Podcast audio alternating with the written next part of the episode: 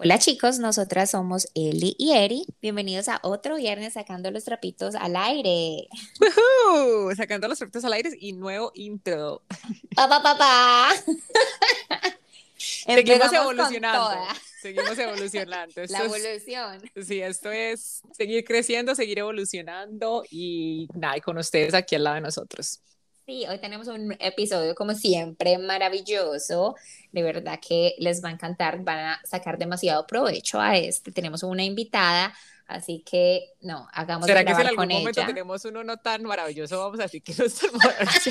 Tenemos, a cuando digamos, tuvimos un, no, yo creo que si no tenemos un episodio bueno, no lo sacaríamos. Les vamos a ser honestos, o sea, nosotros cada vez que traemos uno invitado, y si ustedes quieren ser invitados en el podcast, realmente es una persona que tenga algo bueno para ofrecerles a los oyentes, algo que creamos que se, se va por el mismo camino a lo que nosotros estamos haciendo acá en el podcast, y es, y es eso, ofrecerles algo bueno a ustedes, y si grabamos con esa persona y vemos que no, pues no, es una grabación que se queda Pero en el yo creo que ni siquiera que llegaríamos al punto de grabación, porque yo creo que los oyentes no saben que usualmente, no, si hablamos con el invitado antes de grabar, porque primero que todo queremos saber, como tú dices, qué, están, qué tienen para ofrecer, qué, cuál es la historia que tienen ellos para ofrecer, de qué vamos a, de qué vamos a enfocar el tema y las preguntas que les vamos a hacer, porque no los queremos como que invitar y que no sepan que es como que, ay, qué es lo que me van a preguntar aquí, porque obviamente yo creo que muchas personas nos han dicho, da un poquito de susto cuando tú empiezas a grabar.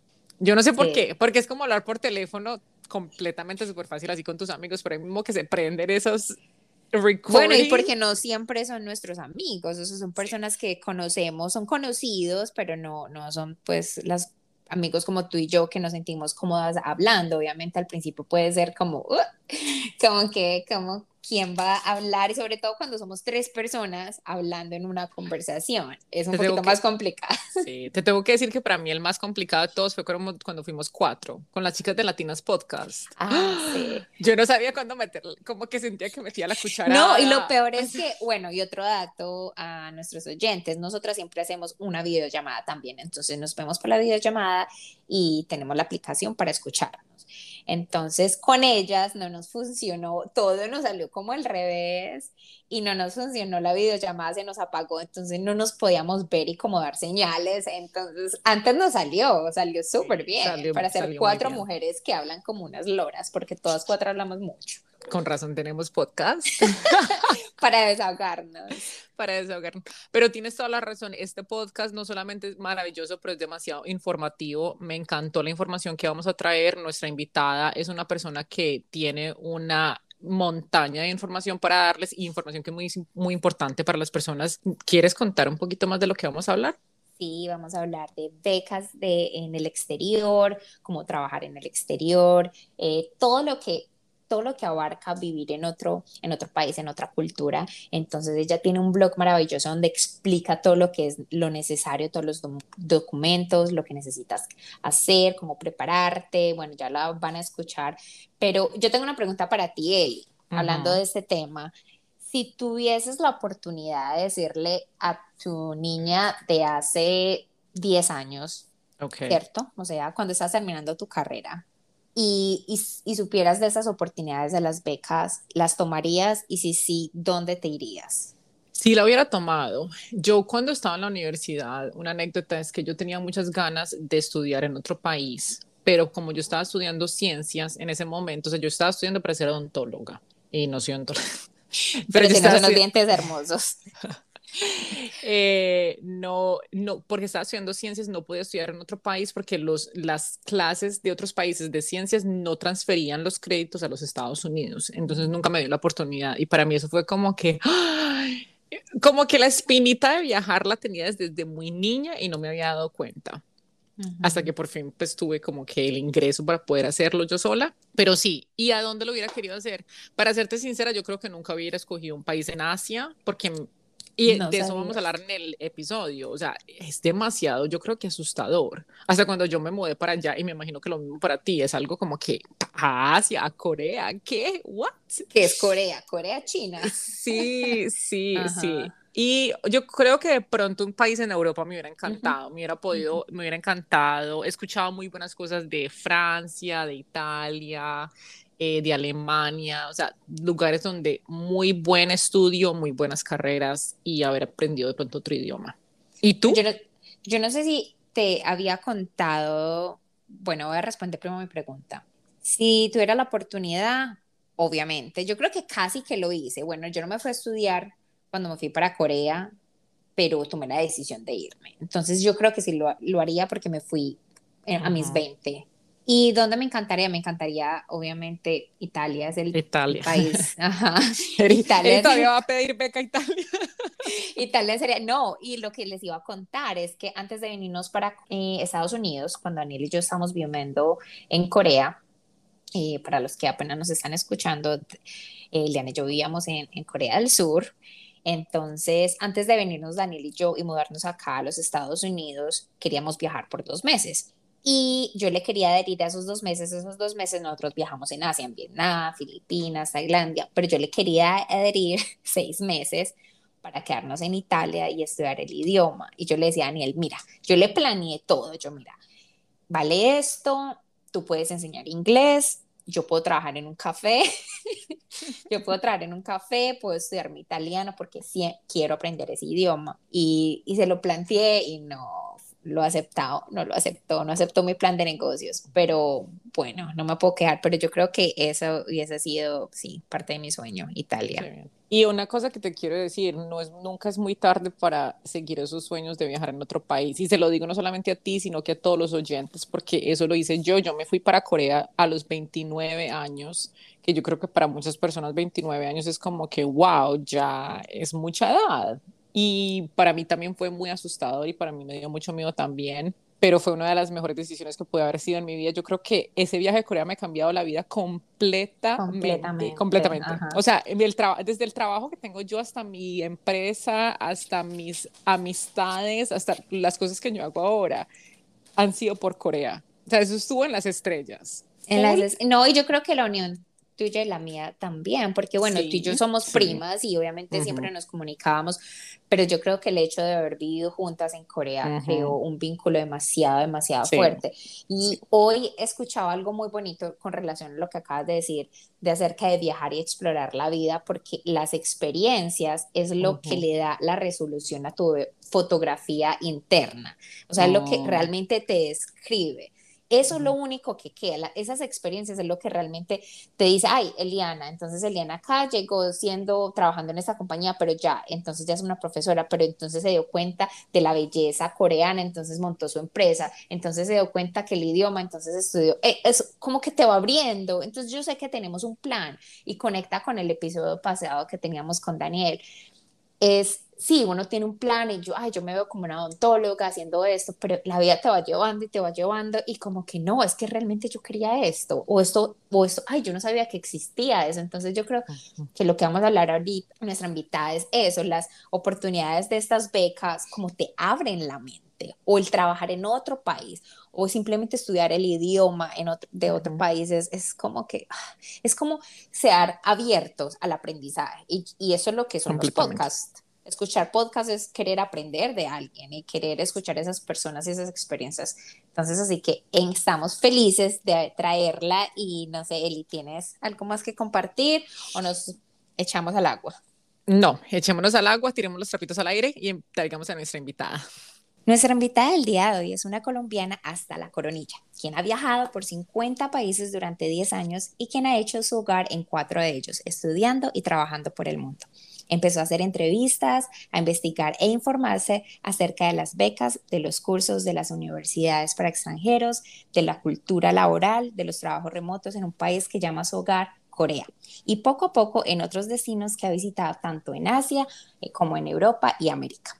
Paralelamente, empezó a trabajar con, eh, con entes turísticos, creando contenido y promoviendo las maravillas del Corea ante el mundo y con su blog muchísimo más. Le damos la bienvenida a Andrea Benavides de Colombian Abroad.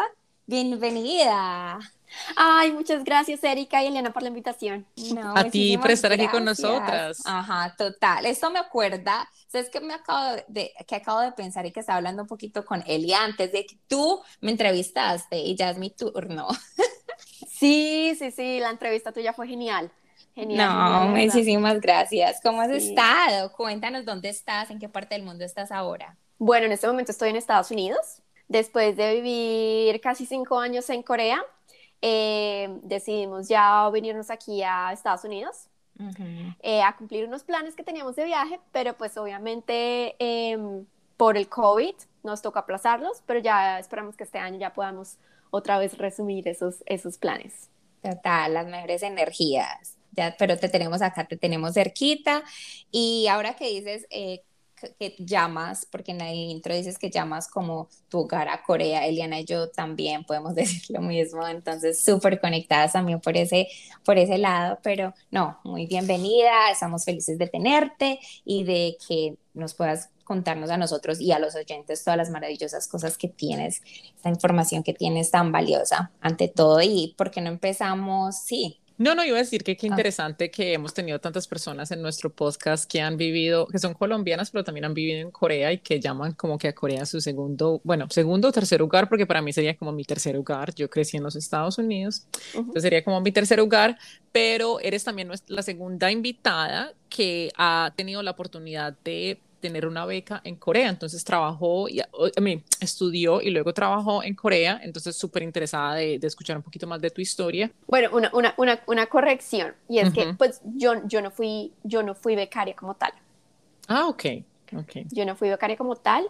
Eh, yo me enteré de las becas, fue, fue, viviendo en Corea que me enteré de las becas, empecé a conocer varias chicas, tanto colombianas como mexicanas, que se han ganado la beca. Y yo, antes de vivir en Corea, pues nunca como que me había interesado por el tema de las becas estudiantiles.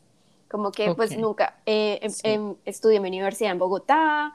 Y bueno, pues como que nunca, nunca miré como esa ruta. ¿Y cómo entonces terminaste en Corea? Bueno, yo terminé en Corea fue por el trabajo de mi esposo. Eh, nosotros antes de irnos a Corea ya estábamos viviendo acá en Estados Unidos. Nos casamos en el 2012, eh, del 2012 al 2015 estuvimos aquí en Estados Unidos y a él le salió una oportunidad de trabajo en, en Corea. Y pues en ese momento nosotros no teníamos ni idea de lo que era Corea. Em, nos empezamos a mirar con muchos videos de YouTube, leer blogs. Y yo dije, no, yo creo que esto es yo creo que es un país que me va a gustar.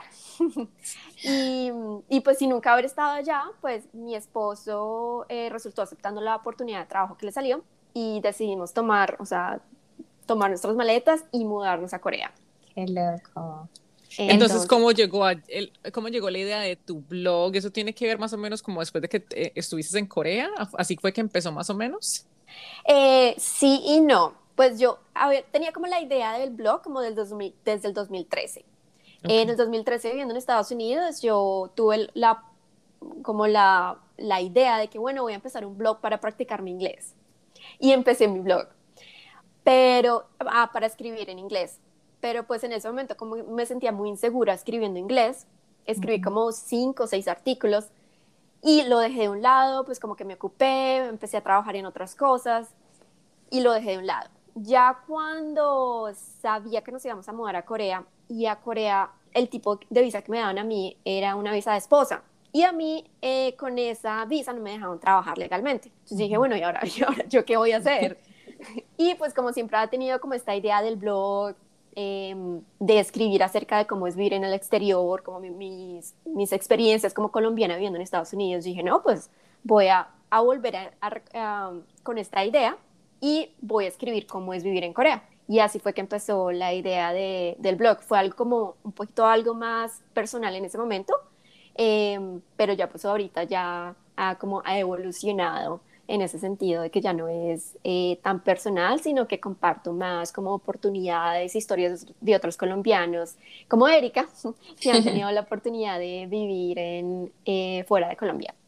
No, y, hablando de evolución, realmente el blog ha evolucionado demasiado porque no solamente habla así de tus experiencias, de las experiencias de otras personas viviendo en el exterior, no solamente de las becas, pero cómo trabajar, cómo aprender el idioma, qué oportunidades hay, o sea, tienes un conjunto de cosas demasiado valiosas en este blog, o sea, has infinidades en estos días me puse a revisar más y más cosas de las que tenías y es, es, es demasiada información que es demasiado valiosa. Obviamente en la descripción vamos a, a conectarte con todos los oyentes porque demasiado esto, de, verdad que esto es para compartir, Pero, pero sí, empecemos pues con las preguntas. Dale. Bueno, ya hablamos un poquito más de qué se trata tu blog. Em, como dice Eric, o sea, tienes como una plétora de, información y de enlaces donde las personas pueden llegar a encontrar información sobre el idioma y sobre el estudio y sobre el trabajo, eh, pero te enfocas mucho en lo de las becas del estudio. ¿Nos puedes hablar un poquito más sobre eso? ¿Por qué decidiste enfocarte en ese lado, en ese rasgo como de información? ¿Y de qué se tratan estas becas de estudios en otros países? Vale, pues fue viviendo en Corea que conocí varias chicas, incluyendo una que ya tuvieron acá, Shirley, que fue la, una de las primeras eh, becadas en Colombia para estudiar en Corea. Eh, conocí a Shirley, conocí a otra niña que se llama Daniela, y bueno, conocí a varias. Y yo, ve, ¿y eso cómo, cómo es lo de las becas? Entonces em, empezó mi curiosidad como por preguntarles, bueno, ¿y tú cómo llegaste acá? ¿Y cómo aplicaste? Tanto así que le hice también una entrevista como a una de las chicas becadas, como para que me contara un poco, bueno, cómo es esto de las becas. Eh, porque yo estaba compartiendo mis experiencias en Corea como, como viviendo, como, bueno, eh, qué chévere que vivir en Seúl, que puedes conocer esto, puedes ir al, al puedes ir al, al, al, palacio, puedes ir a Gangnam, pero también me llegaban muchas preguntas como, bueno, ¿y cómo puedo hacerlo yo? ¿Cómo puedo ir? Andrea, tú estás allá, pero ¿cómo puedo ir yo a hacer lo mismo y vivir en Corea? Entonces, por eso fue que empecé a, averiguar, bueno, si una, si una lectora me está preguntando cómo puede vivir, venir acá, pues voy a compartir esa información, cómo ella podría venir acá. Y eh, ya conociendo las chicas eh, becadas, dije, bueno, voy a, voy a ponerme a investigar cómo, todo, cómo es esto de las becas en Corea. Entonces me puse a investigar en las páginas de las embajadas, fui y le hice la, como la entrevista al ministro eh, que se encarga de la parte educativa en Corea. Eh, fui a visitar varias universidades, estuve buscando en internet, entonces, y recolecté toda la información de lo que más pude acerca de las becas en Corea. Y no solamente tienes las becas de Corea, ya has desarrollado varios países también. Obviamente, eh, de nuevo, pueden, todos los oyentes pueden ir a tu blog y ver todo con mucha más calma, pero si nos puedes contar otros países que tienen estas becas y que has investigado, porque te has vuelto más global. Sí, sí, sí, después de, después de como de publicar lo de las becas en Corea, eh, habían, habían otros lectores que me preguntaban, bueno, y hay en Corea, y también hay de estas becas en Japón, y también hay en China, entonces me puse a investigar igualmente eh, qué oportunidades habían en, en estos otros países, y me di cuenta que realmente hay varias eh, oportunidades muy generosas que a veces que, eh, nosotros mismos desconocemos y a veces se desperdician por eso mismo, porque eh, no, no las conocemos y también me dio la labor como, bueno, ¿cómo doy, a conocer las, las oportunidades que hay para estudiar en Japón? Entonces, en una de los viajes que hice a Japón también fue a entrevistar a, a la embajada, a la persona encargada de, de manejar las becas y lo mismo en China. Entonces en China también me comuniqué con la persona encargada de, de manejar todo este tema de las becas y eh, lo publiqué todo en el blog. Sí, y nos puedes contar de pronto entonces un resumen de una persona que de pronto se quiere ir para Japón o para China o para Corea, ¿qué deben preparar antes de aplicar a estas becas o cómo es la mejor forma de llegar a obtener estas becas de las que estás hablando? Porque como tú dices, o sea, primero que todo son países muy lejanos. Segundo, yo creo que muchas personas ni siquiera tienen como que pensado, ah, de pronto me puedo ir para Corea, de pronto me puedo ir para Japón. ¿Cómo es, o sea, cómo llega uno ya a ese punto de decir, ok, estoy preparado lo suficientemente para poder aplicar para estas becas? Bueno, una cosa que tienen estas becas, tanto en Corea como en Japón y como China, es que además del inglés, tienes que estar dispuesto a aprender el idioma de, pues, del país. Y eh, uno de los primeros limitantes, eh, como colombianos o como latinos, es precisamente el idioma. Entonces, el inglés eh, ha sido un limitante para que las personas puedan aplicar este tipo de becas, porque además de tener el inglés, tienes que tener la disposición de aprender el coreano. Entonces, lo primero que yo diría es, ponte las pilas y aprende inglés. Aprende inglés. Lo otro es eh, mantener una, un nivel de notas, no tiene que ser excelente, pero sí he visto que piden más o menos eh, por arriba de 3.8. Ok. 3.8, 4. Porque yo siempre he pensado que para una beca tienes que tener un promedio demasiado alto. O sea, eso es algo que yo he tenido en mi mente y que si yo no tenía ese promedio, casi que 4.8, 4.9, no había esa posibilidad. Pero es bueno saber lo que el promedio es importante. Obviamente, pues mantener un 3, un 3.1 no te va a dar como mucha ventaja porque estás también compitiendo con otras personas, pero el inglés es algo, es que el inglés yo siento que ya no es algo ni siquiera como, ah, wow, sabes inglés. Es, ya es el tercer idioma. O sea, sabes inglés, tu idioma nativo y qué más. Exacto. Ya las, las, ¿cómo se dice? El, las, la barra está muy alta, está muy, muy alta. Cada vez las personas salen, se gradúan, tienen la universidad, la universidad ya no es suficiente, tienes maestría, tienes especialización, diplomado, cuántos años de experiencia en una, o sea, cada vez la preparación, pero sí, de hecho, tener estas, esta oportunidad de viajar a otro país es, ya te da demasiado en tu hoja de vida. Entonces, Exacto, sí. Sí, sí, sí. Entonces, primero, el inglés. El inglés. Bueno, buen tip. El inglés así. Por ejemplo, Eliana y yo a veces mezclamos inglés y español. Se tienen que aguantar porque eso les va a ayudar en el futuro. ah, yo hago lo mismo, yo hago lo mismo. Pues uno teniendo, pues, no sé, Eliana, tú, tú, tú eres casada. Eh. No. ¿No? Ah, bueno. Ah, por lo menos a mí me pasa con, con mi esposo. Mi esposo, pues, desde acá y pues yo todo lo otro lo hago en español. Entonces mantengo el blog en español, hablo con mi familia en español, todo. Entonces todo el tiempo estoy cambiando inglés, español, inglés, español. Y a veces eh, uno se confunde, a veces uno, como que... uno no habla un buen un idioma uno solo, uno hace una mezcla de todo. En estos días alguien me preguntaba que porque si yo hablaba un idioma tenía todavía acento o por qué no porque se me olvidaban a veces palabras y yo porque hay palabras que yo las aprendí en cierto idioma. Por ejemplo, en la, en la empresa donde yo trabajo, que es hipotecaria, yo nunca aprendí ese lenguaje en español. Entonces, cuando yo voy a explicar qué hago en español, yo me enredo y la gente es, pero ¿cómo así? Español es tu primer idioma. Y yo, sí, pero yo nunca utilicé estas palabras en, en español. Entonces, para mí es un, esfuerzo sacarlas. Entonces, es muy divertido, pero, pero bueno. Ok, entonces, sí. Y el, entonces, aparte del inglés, ¿qué más se podrían preparar?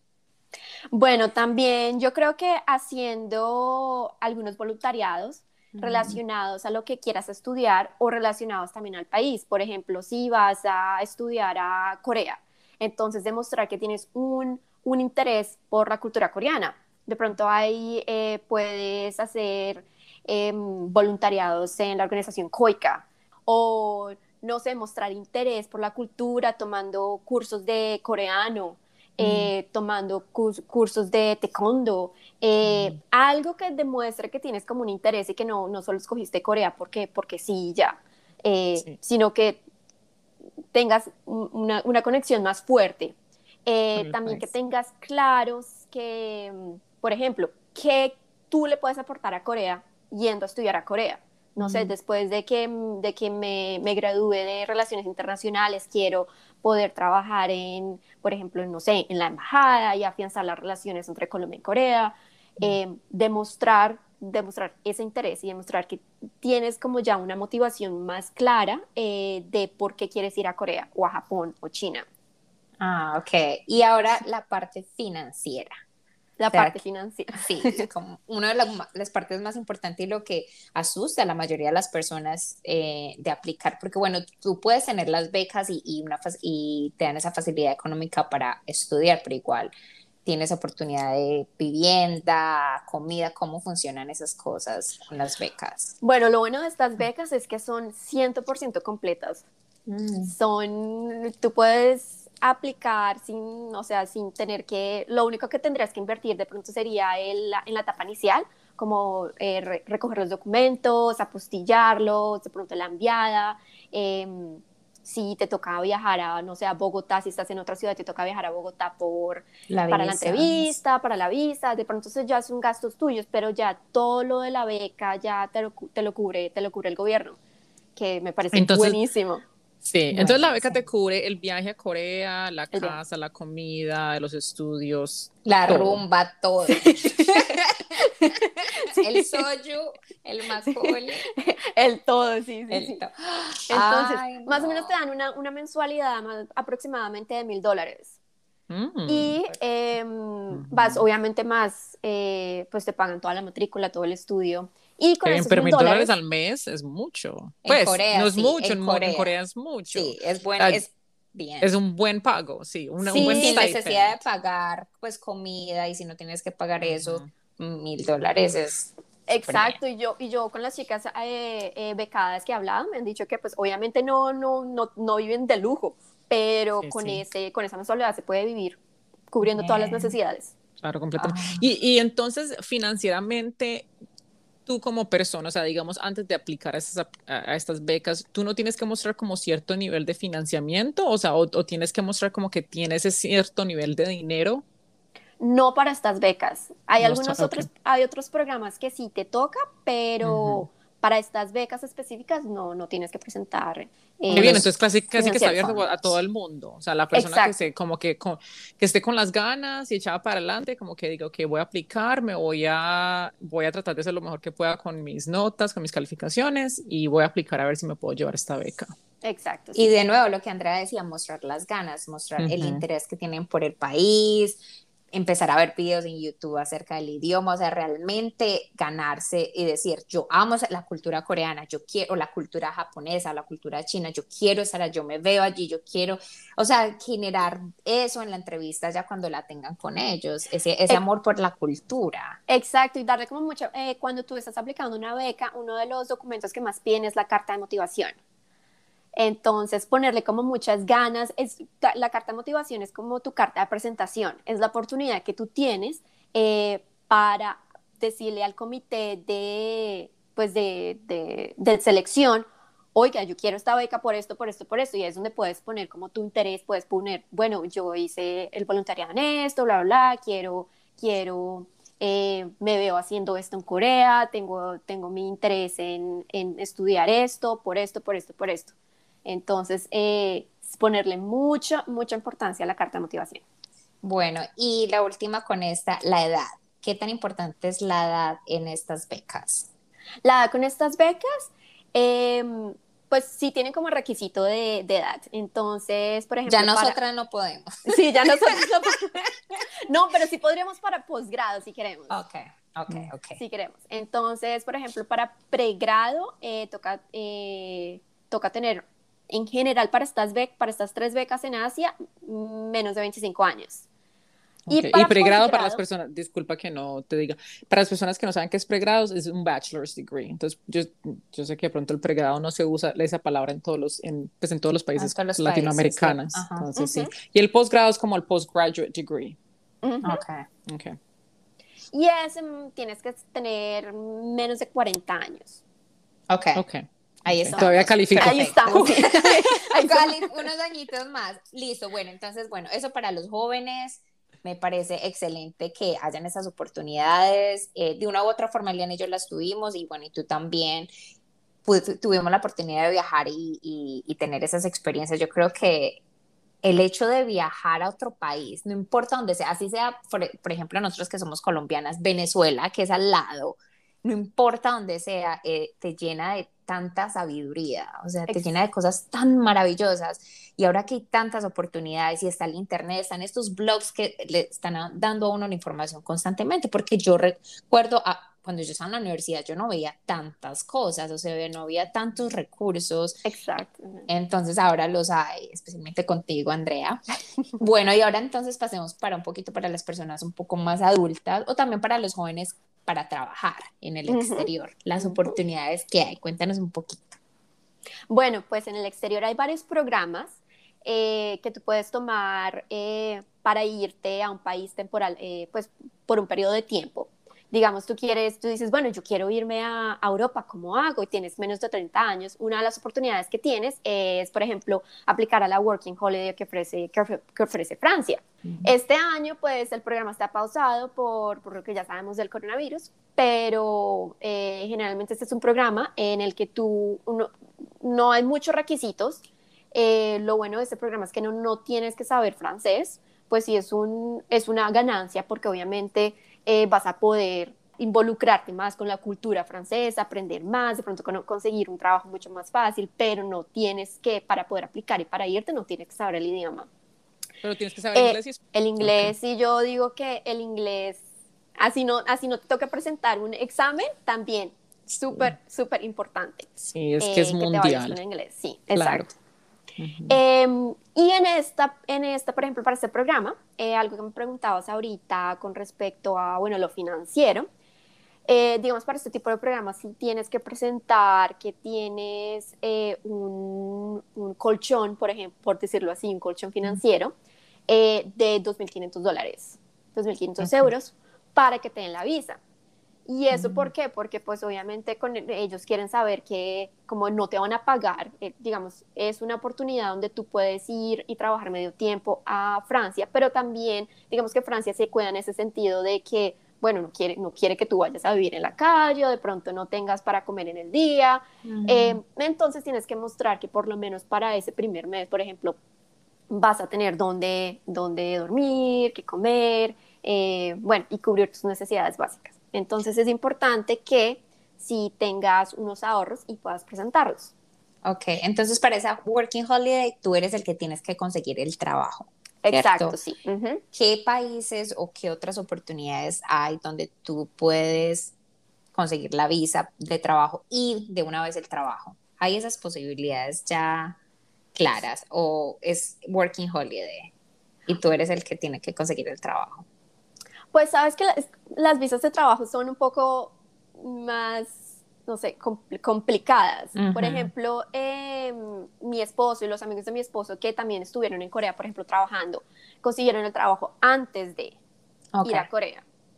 Entonces, digamos, ya si ya, ya, ya tú consigues un trabajo que te patrocine la visa, em, ya va a ser mucho más fácil que te entreguen la visa de trabajo. Por ejemplo, desde Colombia tú no puedes aplicar fácilmente a una visa de trabajo para Corea lo más fácil es aplicar a una visa de estudio, por ejemplo.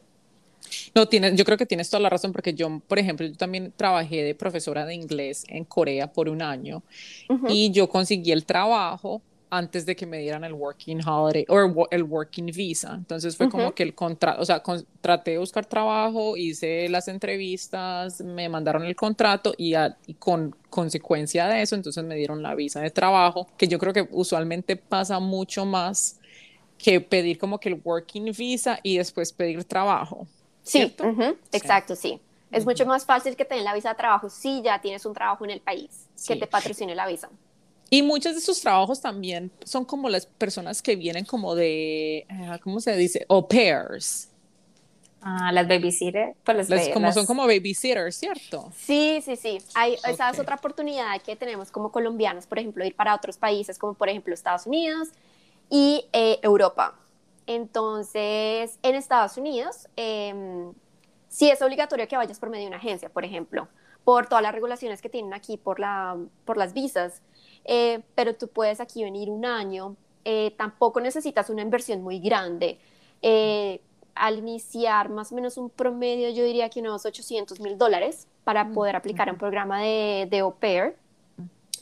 Y eh, el salario no es que te, no es que te, no es que te den mucho salario, te dan más o menos, eh, ¿cuánto es? Como 300 dólares a la semana, me parece. Ah, em, pero, em, pues lo bueno es que ya te van a dar, pues ya vas a tener alojamiento, ya vas a tener em, comida, entonces digamos que ese dinero te queda solo para ti. Es increíble. Qué pena, qué pena interrumpirte, continúa. es, una, es una experiencia muy, muy chévere si también tienes menos de 30 años.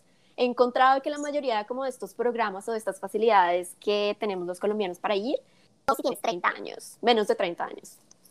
Ok, no iba a decir que tenemos una prima, Eliana y yo, que eh, ella empezó como Uber acá en Estados Unidos y ya se quedó, se casó, eh, se graduó de su universidad, consiguió su trabajo y acá se quedó. Entonces yo creo que uno no las personas que vienen acá no tienen que quedarse, obviamente, es una experiencia, pero yo siento que donde uno va empieza su camino. O sea, las experiencias como que empiezan a moldear todo lo que uno va queriendo en la vida y sin querer queriendo eh, empieza a optar por opciones o, de caminos que nunca hubiese pensado. Entonces es, es, increíble. Esto. Tengo una compañera en el trabajo, ella tiene 33 años, está se divorció hace muy poco y se mudó para Italia. Tenía una, tiene una posición, tenía una posición muy buena, muy buena en el trabajo y decidió irse a buscar camino a Italia. Entonces, no es como ni tarde ni muy temprano para encontrar esas opciones y, estas, y esas oportunidades y es tomar estos riesgos que lo único que te van a traer al final es, son experiencias y las experiencias, de nuevo, moldean lo que es tu vida. Entonces, no, me parece maravilloso. Y ya que hablamos, bueno, entonces de trabajo, de las becas, y le dimos un poquito duro a los que solo hablamos español, pero ¿qué oportunidades hay de trabajar como freelancer también enseñando español? Porque también hay oportunidades de trabajar como enseñando y eso lo tienes en tu blog, ¿verdad? Claro, sí. Eh, pues últimamente eh, hay muchas oportunidades de aprender idiomas por internet. Y por eso mismo también entonces hay muchas oportunidades de enseñar el idioma. Entonces, eh, hay varias plataformas que te permiten, te a ti como individuo ir a crear un perfil y eh, enseñar eh, idiomas a extranjeros que quieran aprender tu idioma. Entonces, tú puedes ir, por ejemplo, a la plataforma de Preply, por ejemplo, y crear tu perfil. Crear un perfil en una plataforma como estas eh, es gratuito, o sea, no tienes que preocuparte por pagar una membresía ni nada. Y lo que la plataforma hace es que de pronto se queda con un porcentaje de lo que vas a ganar, pero pues sabiendo que no tienes que invertir nada en crear un perfil, eh, creo que es una muy, muy buena oportunidad si tienes la disposición de enseñar español, si es algo que realmente te, te llama la atención, eh, es algo que puedes hacer desde hoy mismo. Qué bien. ¿Cómo se llama la aplicación? Se llama Preply. Qué interesante, sí. Yo sé que hay muchas personas que están ahora haciendo eso, o sea, como de freelancing de, y, y, dando pues clases como de otros idiomas, porque como tú dices, o sea, se ha, se ha, vuelto mucho más fácil porque la, tenemos la oportunidad de trabajar con estas apps que no te cobran, o sea, una membresía, sino que te, hacen, te dan la oportunidad de conectar con personas a través del mundo y así tú les pagas a ellos un porcentaje de lo que haces, pero lo puedes hacer desde tu casa, puedes viajar y hacerlo así, entonces como que te da esa, ese freedom, esa libertad de poder viajar el mundo, de poder tratar cosas nuevas y tener de todas maneras algún ingreso de dinero que de pronto no lo podrías hacer antes. Como dice Eri, o sea, yo cuando estaba en la universidad yo no sabía de todas estas oportunidades. Sí, no, yo tampoco. Ya, ya. O sea, es que ya a los 30 ya eso ya estoy en la universidad hace como 10 años. ¿no? ya, total. Y no, y si le queremos sacar algo de pronto positivo a esta pandemia fue que hizo le dio mayor importancia a estudiar virtualmente, aprender a trabajar virtualmente, como que le dio más acceso a esta plataforma que ya la conocíamos, obviamente, pero ya todo está construido y desarrollado en, en lo virtual, la mayoría de las cosas. Entonces, esa facilidad si no quieres salir de tu país, estás muy cómodo en tu país, también lo puedes enseñar desde la comodidad de tu casa a otros países y comunicarte con otras personas. Lo de freelancer está súper chévere, también tienes varios links en tu blog que las personas pueden ir y visitarlo, pero no sé si Eli tiene otra pregunta más. No, solamente quería dar como una anécdota de que lo que estábamos hablando de lo bello que es conectar con personas que no solamente te pueden dar esta información como tú, Andrea, pero también otras personas, porque lo mismo me pasó a mí es dando clases de inglés en Corea. Yo, primero que todo, yo no tengo nada de experiencia. Bueno, no, yo sí tenía experiencia dando clases, pero yo no era profesora en sí. Yo jamás pensé que me iba a mudar para Corea. O sea, lo que pasó fue que yo fui a visitar a Erika, conocí muchos de sus amigos que eran también profesores en ese momento. O sea, su, esposo en este momento también era profesor en ese momento. Eh, conocí otras, otras personas que me dieron la información que yo jamás pensé que le iba a poder encontrar como por el internet. O sea, nunca me imaginé usé esa información que ellos me dieron, pude aplicar, porque lo bueno de, enseñar inglés en Corea es que tú tienes que tener un pregrado, un bachelor's degree, coger una certificación por el internet que se llama TOEFL y puedes empezar a aplicar por, para trabajos. Y esa certificación se demora como cuatro o seis semanas en hacer en el internet, y pero como te digo, o sea, lo bello es como esta, poderse conectar con personas como tú o otras personas que conoces por internet o por amigos y que te pueden llegar, llevar como a estos caminos que tú nunca te imaginabas. Sí, totalmente de acuerdo. Creo que esa fue una de las razones por la cual me animó precisamente a iniciar a, a compartir todas estas cosas en el blog, porque yo ni tenía ni idea, o sea, yo me enteré de todas esas, por ejemplo, estas oportunidades de cómo la gente eh, se financia viajando, enseñando español. Entonces, pues obviamente me dio mucha curiosidad y a través de mis viajes eh, conociendo personas que hacían esto. Bueno, cuéntame, cuéntame cómo es que lo haces. O de pronto ah, haciendo voluntariados, viajan por el mundo eh, con poco presupuesto o trabajando como diseñadores. Y como que eso me animó mucho a dar, es, a dar a conocer esta información para que otros también puedan hacerlo. Perfecto. Y así ustedes oyentes, si les interesó y pensaron en alguien mientras nos están escuchando, ya saben que pueden compartir este episodio, pueden compartir el blog de Andrea, porque yo creo que ya todo el mundo quiere compartir y recomendar cosas buenas. Por ejemplo, cuando vamos a ver una película, le damos review. O cuando una comida buena, le damos review, porque queremos como compartir esa experiencia con todo el mundo. Entonces, estas son las cosas buenas que debemos continuar compartiendo, porque hay demasiado. Y no sé, Andrés, si tienes. Eh, no, disculpa eh, eh, meterme ahí. Lo único que le quería preguntar a Andrea era, en este momento tú estás trabajando con es, como freelancer, dando clases o te estás enfocando 100% en tu blog? yo trabajo, estoy trabajando 100% en mi blog. Entonces, sí, en mi blog. Entonces ya empecé a crear también una línea de productos digitales eh, mi primer producto digital fue un planner de idiomas que saqué unos meses. Mm. Entonces, para que también la gente como que pueda programarse, eh, bueno, cómo aprendo idiomas, qué hago primero, qué hago después, y puedan ir anotando, tengan como su propio cuaderno de idiomas para que aprender un idioma no se vea tan difícil. Qué bien. Y eh, próximamente estoy sacando un producto para sobre aprender el alfabeto coreano. Ah, qué, chévere. Sí, sí, sí. Entonces te dedicaba totalmente al blog. No es tan difícil como se ve. La gente es que le da susto cuando ve todos esos palitos. Ah, sí, sí, pero no, o sea, aprender el, alfabeto coreano es uno de los más fáciles. Estuve intentando aprender el hiragana y katakana, eso sí es mucho más difícil, el japonés. Okay. Ah, ok. yo hiragana. Sí, yo, como que es esa. Hay otro país que no conozco. Ok. Qué bien. Ay, me encanta. Y no sé si nos quieras dejar con tips, algo que nos le quieras, algo más que le quieras ofrecer a los oyentes, no sé. Bueno, yo creería que las oportunidades están ahí. Lo único que hay que hacer es saber cómo buscarlas. Em, si tienen alguna algún interés de ir a un país en general, eh, España, Francia, Alemania, todos los países tienen alguna oportunidad para ustedes. Entonces, vayan a las páginas de las, de las embajadas, de pronto a las páginas gubernamentales que cada país tiene y busquen oportunidades, que ahí, ahí se encuentra muchísima información. Qué bueno, muchísimas gracias Andrea por estar con nosotras y por compartir tanta, tanta información tan valiosa, de verdad que sí. Muchísimas gracias. Muchísimas gracias a ti por la invitación. Bueno, muchas gracias Andrea por estar aquí con nosotras. Ya saben ustedes chicos que van a encontrar la información del blog de Andrea en el Instagram post que siempre hacemos los viernes, eh, pero para encontrar ese Instagram post nos pueden seguir a nosotras en arroba trapitos al aire podcast y eh, nos pueden es seguir en las plataformas mayores de podcast como Spotify, Apple Podcast y Anchor, donde se pueden suscribir al podcast y también dejarnos un review